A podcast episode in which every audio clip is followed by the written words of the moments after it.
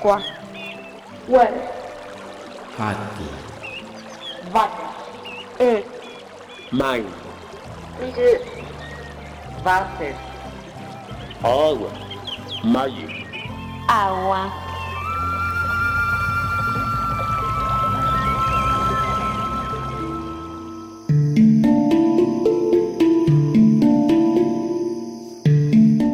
Viento ha recogido la flor en el cuenco de sus manos. La está cuidando. Viene la avispa y la besa en presencia del viento. Llega la abeja y la besa en presencia de la avispa. Ni un instante más espera el viento. Se olvida de la flor. La sangre se le agolpa en la cabeza, enloquece, se desata su furia y se transforma en remolino. Primero, tira al suelo a la pequeña abeja. Enseguida zarandea una y otra vez a la pequeña avispa. Cesa el enojo del viento, se sacude las manos, ríe, se siente muy soberbio, se da vuelta para recoger nuevamente la flor. La risa se le va, desaparece su soberbia, porque la flor yace en el suelo, porque sus pétalos están rasgados, porque el remolino la pisoteó.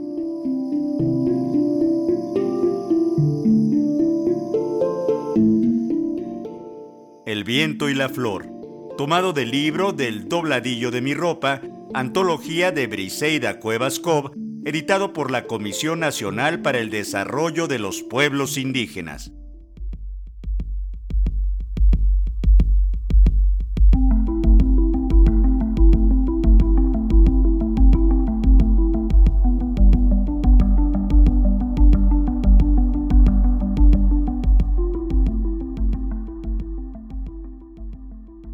Gracias por ser parte de este programa llamado Aqua. Hoy vamos a platicar de abejas con Lázaro Arroyo Rodríguez, a quien le doy la más cordial bienvenida.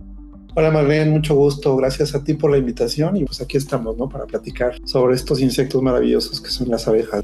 Lázaro Arroyo Rodríguez es ingeniero agrónomo por la Universidad para el Desarrollo del Estado de Puebla Aprendió el arte de la monocultura por herencia familiar, se ha especializado en la biología y manejo de las abejas sin aguijón.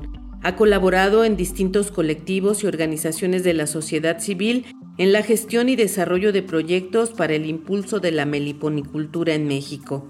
Entre estos, el colectivo de Xochico, Sentequitij, Tochan, Nuestra Casa AC, en la Sierra Norte de Puebla, ha sido colaborador de Selva de Tostlán AC, la Reserva Privada La Otra Opción en Veracruz y el colectivo Ecocreando con sede en Puebla.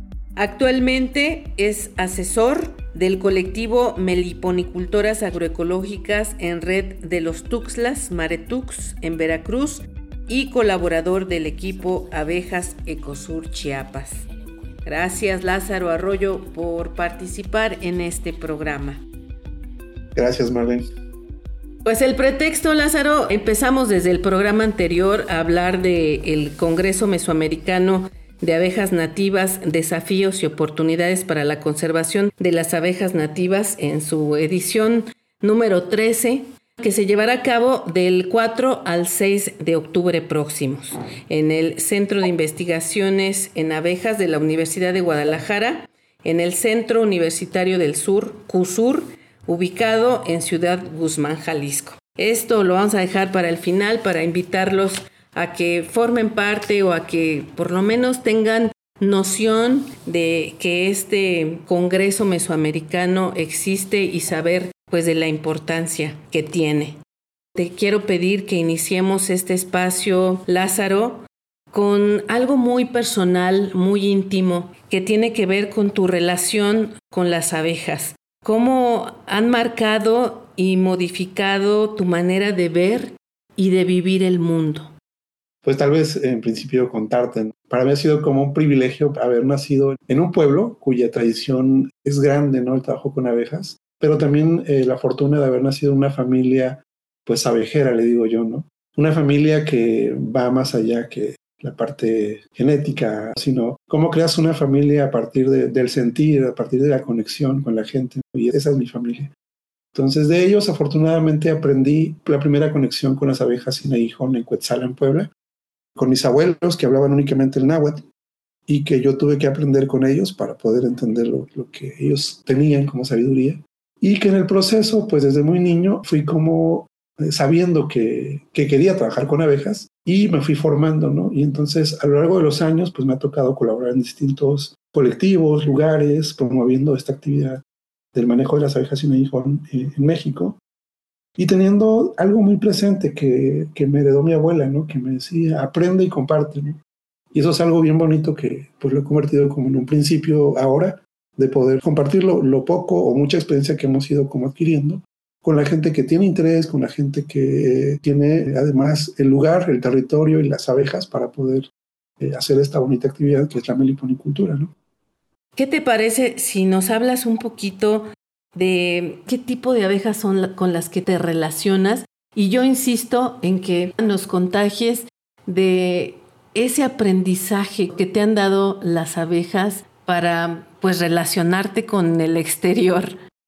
Sí, yo trabajo principalmente con abejas sin aguijón y el mundo de este grupo de abejas es muy particular, son abejas sociales y pues yo soy muy social, me gusta ser social. Y en particular, este cariño y este amor y pasión por este grupo de abejas nace con una especie que se llama Escaptotrigona mexicana, que se encuentra en la Sierra Norte de Puebla. Y de ahí el entender el cómo se comporta, el qué necesidades tiene, el qué, con qué enemigos naturales interactúa, cómo se defienden y todo este proceso biológico que tienen estas abejas me llevó a ir queriendo cada vez saber más, ¿no? Por si hay otras especies que en su momento no lo sabía, ¿no? Entonces me empezaba como a aventurar en el campo, a buscar nidos. Normalmente encontraba esta especie, pero eventualmente encontraba otros nidos que eran diferentes y empezaba a notar eh, este comportamiento que tienen y que las hacía diferentes, ¿no? En color, en tamaño, en olor, eh, en mecanismo de defensa. Entonces, y así fue creciendo como ese gusto por este grupo de abejas y después empiezo como también a digamos que a estudiar más sobre la diversidad, ¿no? O sea, ¿qué otras abejas hay además de estas? Y me encuentro con un mundo que son muchísimas abejas en México, ¿no? En el mundo obviamente son mucho más. Y entonces empiezo a entender que hay abejas sociales, solitarias, y dentro de estos grupos pues hay abejas también parásitas, ¿no? Y que muchas veces este grupo de abejas son mal vistas porque parasitan o roban a otras abejas, pero en realidad tienen una función interesante porque son reguladoras de las poblaciones naturales, ¿no? Y entonces entender cómo esta parte fue muy bonito porque fue, bueno, ¿qué está pasando también en los territorios en donde están presentes? ¿no? Ya pasados unos años de entender las necesidades que tienen las abejas, las problemáticas a las que se enfrentan, pues ver qué estábamos haciendo como sociedad y qué problemas estábamos, digamos que, generando y qué acciones estábamos haciendo para la, la conservación de las mismas, ¿no? Afortunadamente, a muy temprana edad me empecé a vincular con grupos ya organizados de hombres y mujeres en distintas regiones del país que trabajaban, por ejemplo, con cuestiones del café o con canela o con otras actividades que normalmente se hacen en, las comunidades, en los pueblos, pero estaban ahí las abejas, ¿no? Entonces tenían interés y yo tenía ya algunos años de experiencia trabajando con ellas y decía, bueno, ¿por qué no trabajamos con abejas nativas, ¿no? Abejas sin aguijón. Y pues salía el tema, bueno, ¿y, y, para qué o qué, no? Y pues ya les explicaba un poco sobre los usos, el beneficio del consumo de la miel para sanar algunas enfermedades, algunas, eh, algunos malestares. El vincularme con estos grupos en las comunidades y, y ver su interés sobre las abejas en particular, sobre lo que significaban, sobre el cariño que ya tenían sobre ellas, pero que también de alguna manera se estaba perdiendo porque digamos que el saber principalmente de la gente sobre las abejas era gente mayor, ¿sabes? Entonces no había un suceso generacional que pudiera como retomar esos saberes, esa sabiduría y poderla seguir replicando, ¿no? Esa también era una de las problemáticas que yo notaba. Y uno de los propósitos fue, eh, a partir de esto, pues ir generando espacios, brindando talleres, compartiendo información sobre lo que yo sabía de abejas y lo que teníamos en el territorio. Y poco a poco se fue armando también una, una comunidad, otros grupos que también trabajaban con abejas en otras regiones, pues fuimos uniendo fuerza y creando también una red de colaboración. ¿no? Entonces ha sido una de las formas que, que hemos seguido para impulsar esta actividad y luego pues también surgen varias iniciativas, ¿no? Con otros colectivos que no precisamente trabajan con abejas, pero que sí lo hacen en pro de la conservación de, pues, de los territorios, ¿no? Y entonces pues metíamos también abejas, ¿no? Entonces eh, así ha sido como una de las formas. de ir eh, contagiando este cariño, esta pasión y sobre todo la conservación de las abejas nativas en México.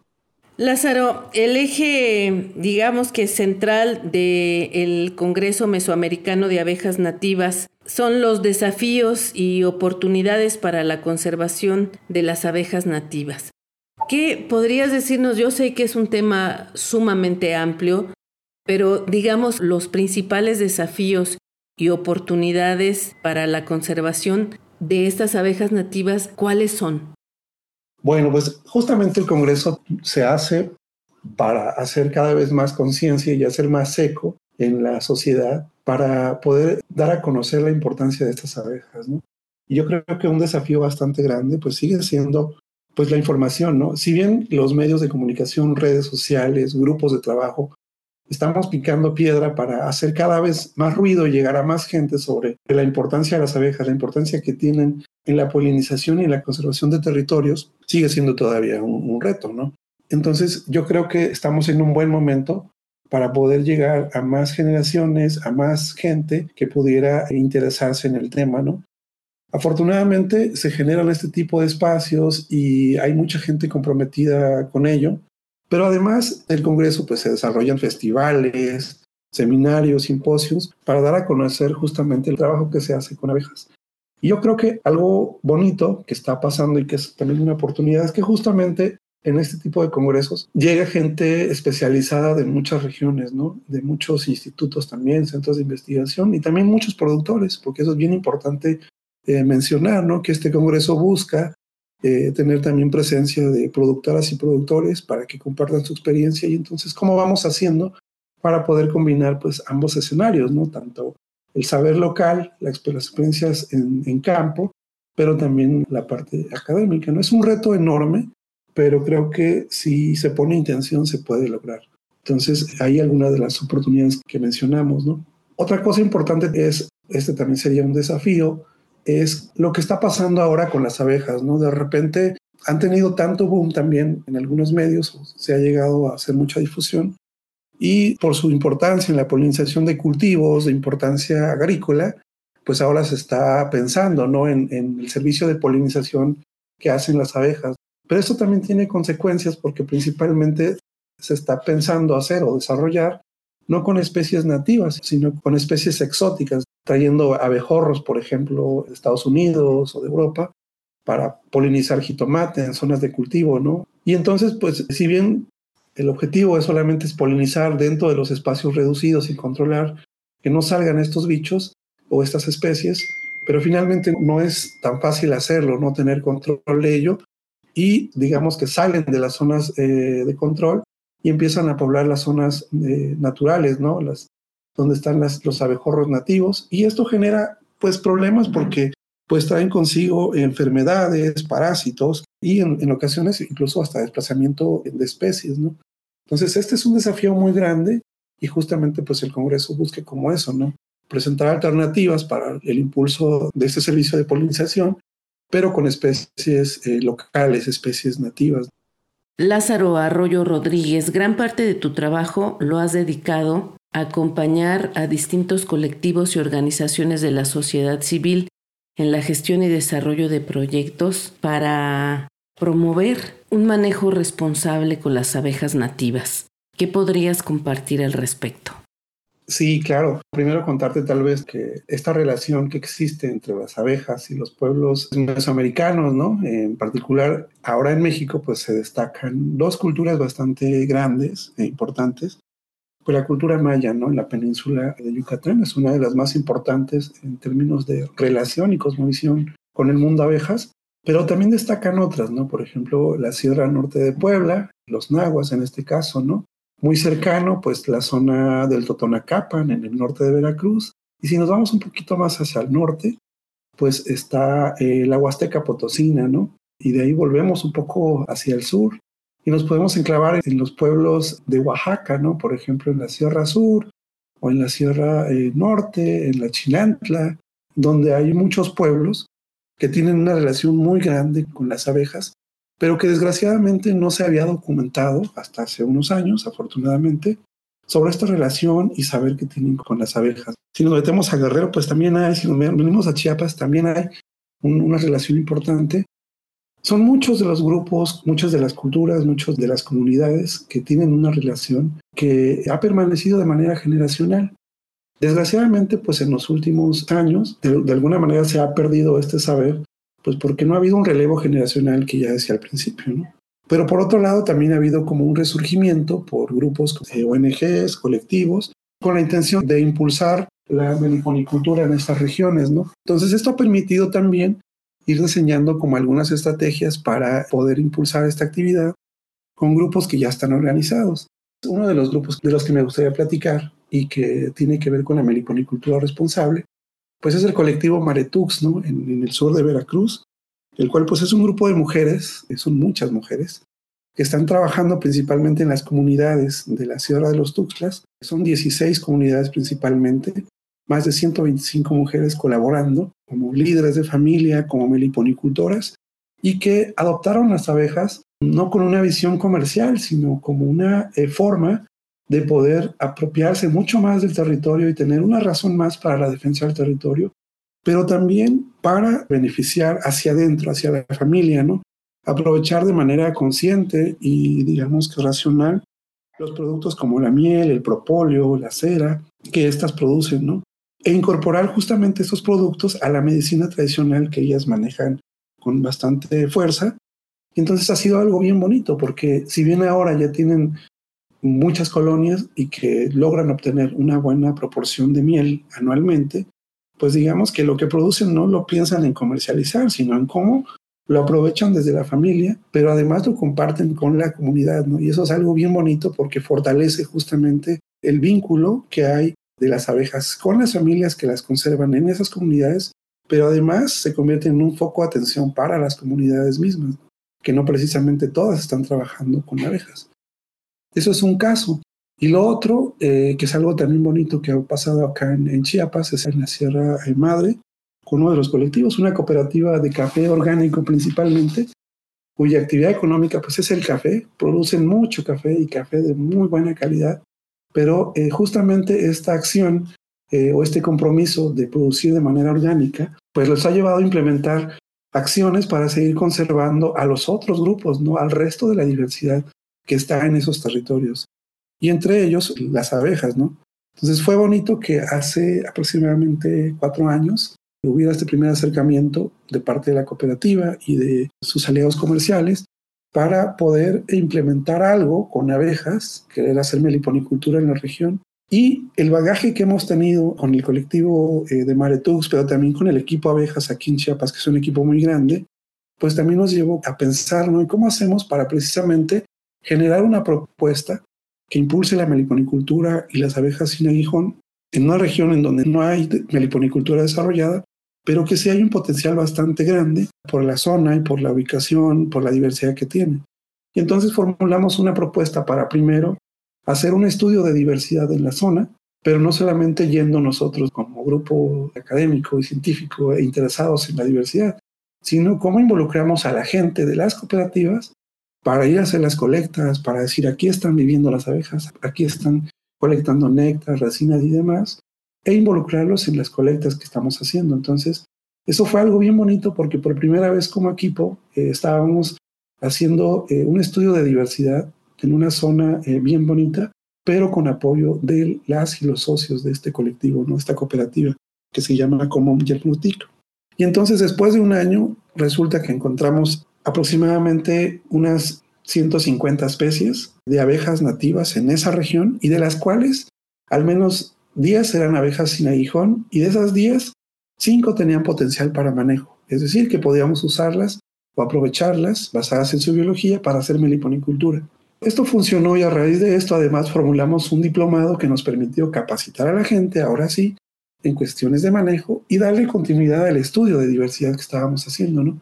Y entonces fue bonito que al paso de, ya varios años, pues tenemos resultados pues duros y por ejemplo tenemos aproximadamente unas 249 especies encontradas en esa región.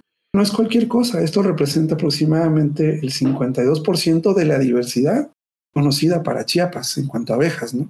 es bien bonito porque en una región pequeña, en un polígono pequeño, pudimos encontrar pues una diversidad muy grande que no conocíamos en esa zona, pero que es un lugar pues, increíble, ¿no? Y que tampoco nos sorprende que haya tanta diversidad. Pero aquí lo interesante es que justamente como que los socios y socias supieran de la diversidad que hay en sus territorios, esto ha permitido que las socias y socios protejan y cuidan a las abejas porque además saben que son importantes en la polinización pues del café, pero muchos de los otros cultivos que tienen en sus huertas, en sus solares, pues también son polinizados por estas abejas. Entonces, ha servido como una estrategia para poder concientizar a la gente sobre la importancia de las abejas, más allá de si tengan interés en desarrollar meliponicultura, sino por conservar a las abejas en, en sus territorios. Lázaro, me gustaría que invitaras a nuestros radioescuchas a que conocieran un poco más del Congreso Mesoamericano de Abejas Nativas, que hagas una invitación a quien pueda asistir a este Congreso, está perfecto, pero también a quien tenga interés en saber un poco más de este Congreso. Sí, pues tal vez un poco comentar que el Congreso Mesoamericano de Abejas Nativas es un espacio bonito para poder eh, introducirnos al mundo de abejas y ofrece muchas formas de poderlo hacer, ¿no? Una de ellas es, que justamente antes del Congreso se ofrecen distintos cursos pre-Congreso, todos ligados al mundo de las abejas nativas, y los que tengan gusto de poder eh, tomar este curso, que será del primero al 3 de octubre, cursos que tienen que ver con meliponicultura, el manejo de abejas en aguijón, pero también con la introducción al mundo de la diversidad de las mieles, mieles producidas por estas abejas, cursos que tienen que ver con el manejo de abejorros nativos para la polinización de cultivos, también redes de interacción, cómo se dan justamente esas interacciones ecológicas ¿no? entre las abejas y las, las flores. También hay un curso que facilita el doctor Ayala con el doctor Jorge Mérida sobre la taxonomía de estas abejas, ¿no? Y es, un curso pues bastante bonito, ¿no? Como todos los demás. Entonces, pues la invitación está ahí, que si tienen la oportunidad eh, e interés en conocer sobre sobre las abejas, pues pudieran hacer como este esfuerzo de ir a los cursos pre-congreso y por supuesto al congreso en el que se estarán presentando pues muchos de los trabajos de muchos colegas que vienen no solamente son de México, sino también de Guatemala, Costa Rica, Nicaragua. Entonces eh, es una comunidad muy grande que viene a compartir sus aprendizajes de los últimos dos años y está bonito porque pues nos permite pues ir eh, generando y fortaleciendo los vínculos con estos colegas, ¿no? Y por supuesto también habrá participación de productoras y, productores que llevarán pues varios de sus productos y también nos estarán compartiendo de viva voz su experiencia y aprendizajes en el mundo de abejas nativas. ¿Tú participarás con alguna ponencia o cuál será tu participación en este Congreso Mesoamericano de Abejas Nativas?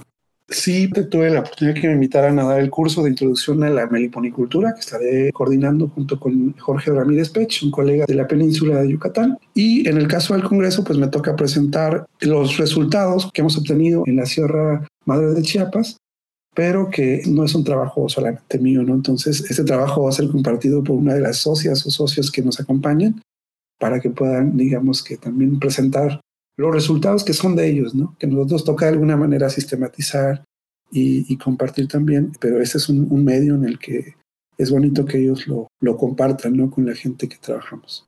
Por último, Lázaro, ¿cómo podemos seguir tu trabajo? Sabemos que tienes un perfil eh, naturalista donde subes tus observaciones. No sé si también tengas alguna cuenta en redes sociales que quieras compartir con nuestros radioescuchas o algún correo Sí, pues eh, principalmente el correo electrónico es lo que usamos para hacer los vínculos. El correo es trigonamiel.gmail.com y usamos Naturalista como una de las plataformas para hacer ciencia ciudadana, en la cual eh, subimos todas las observaciones que tenemos en cuanto a abejas en campo y colaboramos en la determinación de especies de abejas que se publican en esta plataforma. Es algo muy bonito, una herramienta pues muy funcional que nos permite acercarnos al mundo de la diversidad en general sin ser precisamente expertos. ¿no?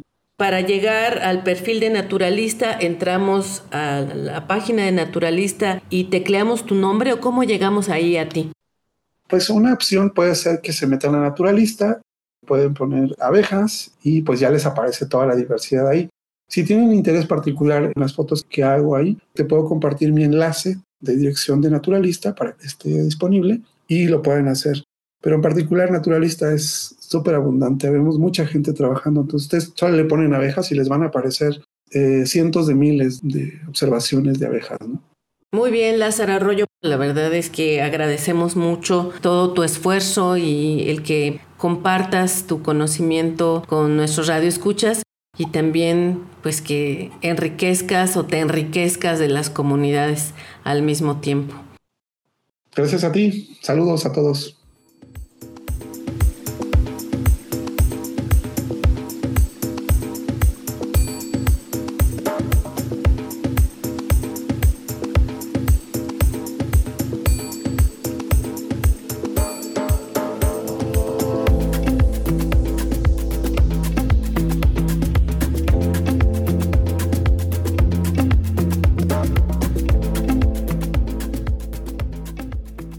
La constante pérdida de ambientes boscosos y la transformación del uso de suelo para dedicarlos a la agricultura y ganadería pone en riesgo a las abejas silvestres nativas de México, que son cerca de 2.000 de las 20.000 reconocidas en el mundo, considera Ismael Alejandro Hinojosa Díaz, investigador del Instituto de Biología de la UNAM. El entomólogo explica que más allá de la imagen tradicional de una abeja amarilla con franjas negras, la riqueza de las abejas silvestres mexicanas las lleva a lucir colores metálicos verdes, azules, negros y largas lenguas especializadas en obtener el néctar de orquídeas u otras flores únicas. El 96% de las 20.000 especies viven solas y por eso se les llama abejas solitarias. Uno de los grandes problemas a los que se enfrentan las abejas nativas es la presión de los sistemas de agricultura a gran escala que remueve el suelo, eliminando sus nidos y muchos otros organismos. Esta situación se suma al cambio climático y al constante apetito humano para la producción de más comida. Como ejemplo de la presión que enfrentan estos insectos por la desaparición de sus recursos de alimento, el especialista comenta que incluso en la colección nacional de insectos que resguarda el Instituto de Biología, se tienen ejemplares de abejas silvestres colectadas en el bosque de Chapultepec de la Ciudad de México, las cuales ya no han podido ser localizadas en la actualidad. Explica Hinojosa Díaz que su equipo y expertos de la Facultad de Ciencias revisaron huertos en el estado de Puebla, donde se monitoreó durante el 2019 el tipo de polinizadores que llegaban a los manzanos. El estudio, publicado recientemente en la revista Science of the Total Environment, agrega que, sin importar la región del mundo, las abejas melíferas son las que dominan las comunidades de polinizadores en los huertos, mientras que las especies silvestres participan en menor número. Destaca Hinojosa Díaz que el estudio también arroja luz sobre la importancia de los análisis a gran escala que pueden relacionarse con la forma en que funciona el ecosistema para promover la biodiversidad frente a las presiones del cambio climático global. México ocupa el sexto lugar en el mundo en producción de miel de abeja y es el tercero en exportación global. Actualmente los estados mexicanos más productores de miel son Yucatán, Guerrero, Campeche, Sonora y Morelos.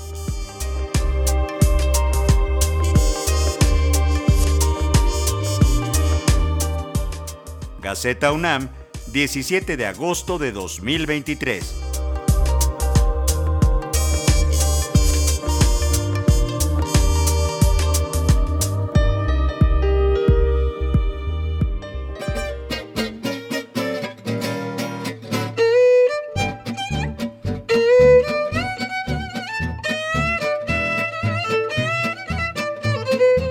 Participamos en este programa Antonio Fernández, Lourdes Garzón, Marlene Reyes, José Ángel Domínguez y María Felicitas Vázquez Nava.